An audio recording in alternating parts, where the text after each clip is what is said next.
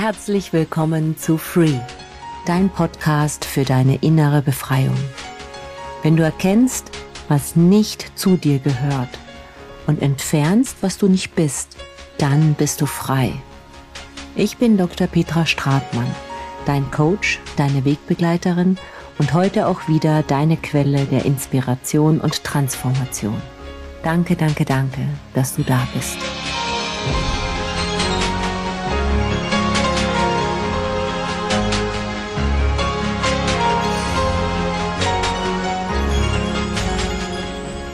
In der heutigen Folge sprechen wir über die Zirbeldrüse und wie du die Zirbeldrüse wieder so aktivieren kannst, dass du vollen Zugriff auf deine Intuition hast. Die Zirbeldrüse war schon in der Antike als das dritte Auge bekannt. Im Englischen heißt sie Pineal Gland von Pinie und auch der deutsche Name stammt von einer Kiefer, und zwar Zirbelkiefer, weil die Drüse tatsächlich so aussieht wie ein kleiner Kiefernzapfen. Die Zirbeldrüse ist sozusagen die Taktgeberin für viele weitere Funktionen. Sie steuert zum Beispiel die innere Uhr, sie reguliert den Schlaf-Wach-Rhythmus und sie steuert auch Hormonausschüttungen und sorgt somit für unsere körperlich, geistige und auch spirituelle Gesundheit. Wenn ihre Funktion nachlässt, dann sind damit körperliche und auch geistige Alterungsprozesse verbunden und deshalb ist es so wichtig, sich um die Gesundheit der Zirbeldrüse aktiv zu kümmern. Die Zirbeldrüse sitzt ja in unserem Gehirn und zwar mitten in, im Schädel, in der Gehirnmitte und Sie ist zwar Nervengewebe, aber die Zellen sind anders als die anderen Gehirnnervenzellen. Sie ähnelt eher einem Auge und deshalb ist halt eben diese Verbindung auch, dass man die Zirbeldrüse als drittes Auge, als sehendes Auge bezeichnet. So, leider hat jetzt nun mal dieses wichtige Organ in unserer jetzigen Lebensweise auch einige unter Anführungsstrichen Feinde. Denn wir sind halt künstlichem Licht ausgesetzt. Wir haben einen unnatürlichen Schlafrhythmus und damit wird die Zirbeldrüse aus dem Takt gebracht und sie verkalkt auch. Und dieses Verkalken hat auch damit zu tun, dass wir zum Beispiel Zahnpasta benutzen, in der Fluorid enthalten ist. Oder es gibt auch einige Länder, wo Fluorid auch dem Wasser zugesetzt wird.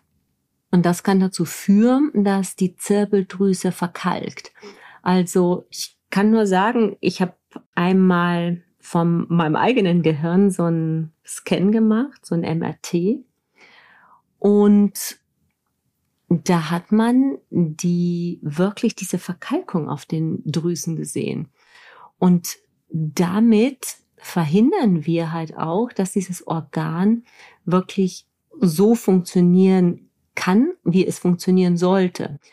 Und letztendlich muss jeder für sich selber entscheiden, was dir wichtiger ist, ob du weiterhin fluoridhaltige Zahnpasta verwenden möchtest oder nicht. Also ich möchte damit einfach nur anregen, dass du dieses Thema mal hinterfragst, weil bevor ich mich damit beschäftigt habe, wusste ich darüber überhaupt gar nicht Bescheid. Ich habe mich nie damit auseinandergesetzt, was Fluorid eigentlich ist und welche Auswirkungen Fluorid auf den Körper hat und wie giftig Fluorid auch für den Körper ist und dass es genauso viele Studien gibt, die sagen, äh, das bringt nichts für die, den Zahnschmelz, äh, wie es Studien gibt, die das Gegenteil behaupten. Und wie so oft musst du einfach selbst für dich eine Meinung dir bilden, wie du mit dem Thema umgehen möchtest. Ich habe für mich entschieden, dass ich keine fluoridhaltige Zahnpasta mehr benutze und dass ich mich um die Gesundheit meiner Zirbeldrüse aktiv kümmere. Und deshalb habe ich auch diese Folge aufgenommen, weil ich dir einfach die Dinge, die ich befolge, einmal mitgeben möchte und dir damit auch eine Möglichkeit eröffne, wie du deine Zirbeldrüse entkalken kannst und wie du damit auch mehr Zugang kriegst zu deiner Intuition, mehr Zugang kriegst zu einer Wahrnehmung, die über die Wahrnehmung unserer Sinne, unserer Augen und äh, Nase, Ohren hinausgeht und wo du einfach feinfühliger wirst für energetische Wahrnehmung und für deine Intuition. Okay, let's go. Also, zum einen ist einfach grundsätzlich eine gesunde Ernährung extrem wichtig, auch für die Gesundheit deiner Zellbeldrüse. Ich meine, ich verbringe im Supermarkt wahrscheinlich mehr Zeit damit, mir die Inhaltsstoffe auf den Packungen anzusehen und die Produkte wieder zurück in das Regal zu stellen, als damit Produkte in meinen Einkaufswagen zu tun. Und letztendlich komme ich immer mehr dazu, einfach wirklich nur noch Zutaten einzukaufen und keine Lebensmittel, die in irgendeiner Form vorgekocht mit Konservierungsstoffen versehen, mit Geschmacksverstärkern und E-Nummern und Farbstoffen und Trennen und ich weiß nicht was für Mitteln versorgt sind, sondern einfach nur clean Zutaten zu essen. Ich ernähre mich seit Jahren glutenfrei und größtenteils vegan. Größtenteils sage ich deshalb, weil ich halt äh, gelegentlich Butter oder auch mal irgendwo ein Ei esse, aber wirklich sehr, sehr selten und ich esse gar kein Fleisch. Und die vegane Ernährung, das heißt für mich nicht, dass wir dann in den Supermarkt gehen und uns eins dieser vielen Ersatzprodukte kaufen, mm, wie vegane Würstchen, veganes Fleisch, veganes Hackfleisch oder was auch immer. Denn da möchte ich dich wirklich mal einladen, auf die Zutatenliste zu gucken und zu gucken, was isst du denn da eigentlich? Und das ist wirklich unnatürliches Essen und wie auch immer, jeder muss für sich selber da die Entscheidung treffen. Aber ähm, ich bin davon überzeugt, dass wir mit dieser Ernährung dem Körper nichts, nichts Gutes tun. Zweiter Punkt ist kein Trinkwasser aus der Leitung. Also such dir einfach ein Mineralwasser mit niedrigem Chloridgehalt, weil wir einfach im Trinkwasser Rückstände haben von Hormonen, von Antibiotika. Es wird zwar gefiltert, aber da sind immer Rückstände drin und deshalb ist es halt einfach nicht empfehlenswert. Dann das Thema Zahnpasta. Wichtig, such dir eine aus, die kein Fluorid enthält. Guck auch sonst auf die Inhaltsstoffe. Es gibt einen Stoff Titandioxid, der in einigen Zahnpasta noch drin ist und der auch als Stoff sehr diskutiert wird und auch in, als krebserregend diskutiert wird. Also man sollte das auf gar keinen Fall in seine Zahnpasta, in seiner Zahnpasta drin haben. Dann kommen wir zu einem Thema und zwar Sungazing. Hast du vielleicht schon mal gehört? Sungazing bezeichnet man, wenn man direkt in die Sonne guckt. Und zwar darf man das nicht tagsüber machen, sondern nur, ganz, ganz wichtig, in der Früh, eine halbe Stunde nachdem die Sonne aufgegangen ist und eine halbe Stunde am Abend, bevor sie wieder untergeht. Und dann guckst du zehn Sekunden einfach direkt in die Sonne mit ausgezogenen Schuhen, so dass die Energie, die du dann kriegst, auch durch deinen Körper wieder in den Boden fließen kann. Und nach zehn Sekunden nimmst du deine Hände, machst die vor die Augen und lässt dieses Nachglühen, weil du siehst dann die Sonne so vor deinem, vor deinen Augen. Das lässt du einfach geschehen und hältst dir die Augen so lange zu, bis dieses Nachglühen also wieder weg ist, bis das verschwunden ist. Und wenn du das einen Tag machst, dann kannst du das am nächsten Tag aussehen auf 20 Sekunden und dann am nächsten Tag wieder aussehen auf 30 Sekunden. Und wenn das dann regnet, einige Tage, bis ja so oft in Deutschland eben mal sein kann, dann fängst du zwar nicht wieder ganz von vorne an, aber trotzdem schon bei einer früheren Menge. Wenn das für dich interessant ist und du das machen möchtest, informier dich auf jeden Fall vorher über alle Risiken. Es gibt auch Seiten dazu ähm, über Sungazing. Lies dir das durch im Internet und entscheide einfach für dich, ob sich das für dich gut anfühlt.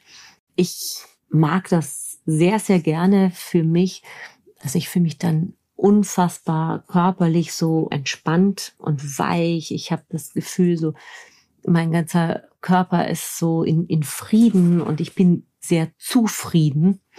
Und ich fühle mich da auch sehr verbunden mit dem Universum und auch mit der Erde durch die Erdung. Also ich mag die Praxis sehr, sehr gerne und lade dich einfach ein, mal zu schauen, ob es für dich vielleicht auch etwas ist.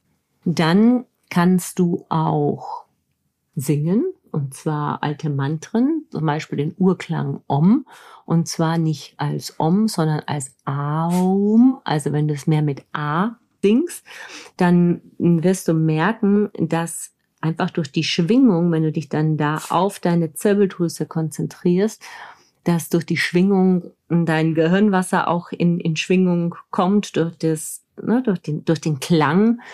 Und dann stimulierst du damit einfach auch deine Zirbeldrüse und die, die Zellen da. Und das hat noch über die Zirbeldrüse hinaus auch einfach eine beruhigende Wirkung, wenn du das einfach dich mal hinsetzt und ein paar Minuten umsingst. So, und letztendlich ist es immer so, na, da, wo wir unsere Aufmerksamkeit hinlenken, da geht auch unsere Energie hin. Das heißt, wenn du jetzt einfach mal deine Aufmerksamkeit auf deine Zirbeldrüse lenkst und mit deinem Mittelfinger zum Beispiel, da wo man sich das dritte Auge vorstellt, so zwischen den Augen so ein bisschen höher, diesen Punkt einfach massierst und das so einige Zeit lang machst, mal im Uhrzeigersinn, mal gegen den Uhrzeigersinn und da einfach deine Aufmerksamkeit auf der Region lässt, dann wirst du auch merken, dass da Energie entsteht. Und damit kannst du eben auch einfach über deine Intention, ne, wenn du dann dir einfach sagst, so, ich mache das jetzt, weil ich da die Intention auch setze, dass meine Zirbeldrüse, während ich da meine Aufmerksamkeit hinlenke, eben auch entkalkt, dann hat das auch eine Auswirkung. Und das ist auch eine schöne Praxis, um da die Energie dann einfach zu fühlen. Und aus meiner Erfahrung, das mächtigste Werkzeug ist insgesamt eine Meditation, und zwar eine aktive Meditation, bei der du über deinen Rückenmarkskanal die Rückenmarksflüssigkeit nach oben ziehst und in dein Gehirn drückst und auch in die, in die Zirbeldrüse. Und diese Art von Meditation, die ist eine ganz starke Anregung auch des Blutflusses und der Durchblutung des ähm, Gewebes. Und ich habe die in mehreren Sessions auch selbst bei Seminaren und Trainings erlernt, diese Methode. Und ich gebe diese Methode und Meditation auch in meinen eigenen Retreats weiter. Wenn du dich dafür interessierst, deine Zirbeldrüse auch wirklich wieder voll funktionsfähig zu machen, dann setz dich mit mir in Verbindung. Gerne über Instagram oder über meinen Workshop und erkundige dich über das nächste Retreat. Das wird jetzt im April stattfinden und dann kannst du da deine Zirbeldrüse aktivieren und damit den Zugang zu deinen intuitiven Fähigkeiten wieder ausbauen. Das war's für die heutige Episode von Free.